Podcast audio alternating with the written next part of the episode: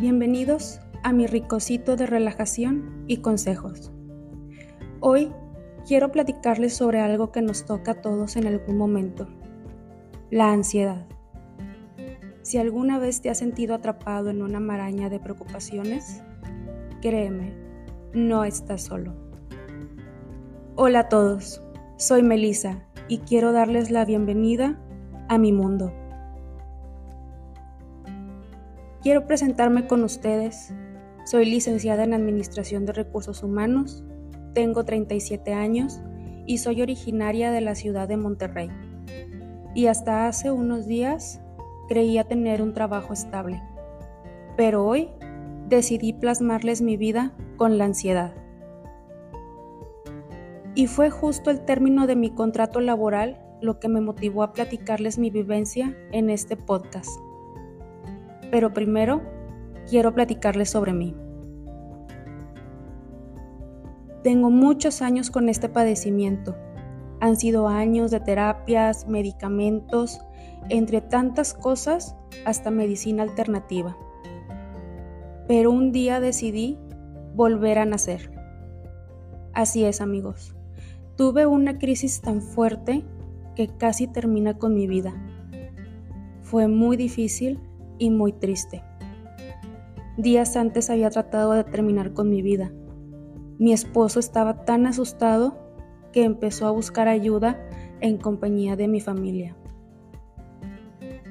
¿Saben?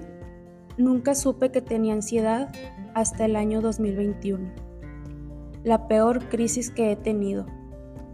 Fue ahí cuando empezaron los medicamentos, nadie entendía qué pasaba, no podía con mi vida, Sentía que cada día era el último, las sensaciones eran tan horribles y los pensamientos más catastróficos.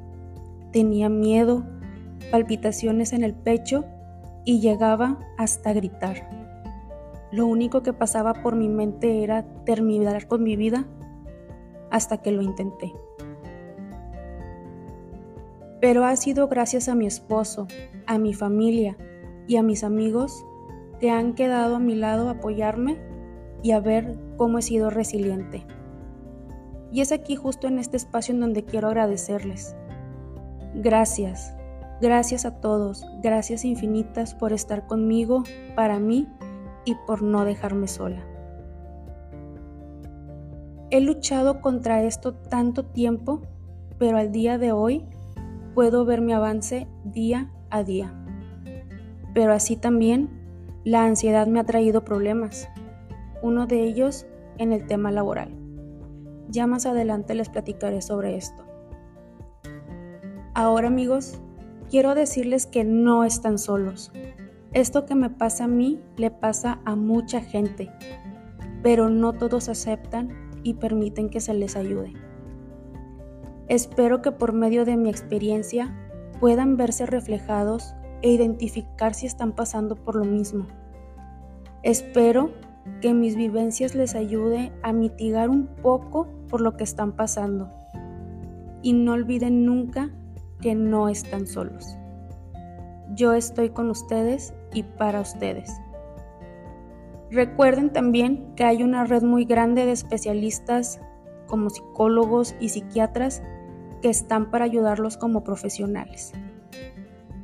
Y bueno, con esto quiero terminar el día de hoy y espero me acompañen en el próximo podcast. Los quiero mucho a todos.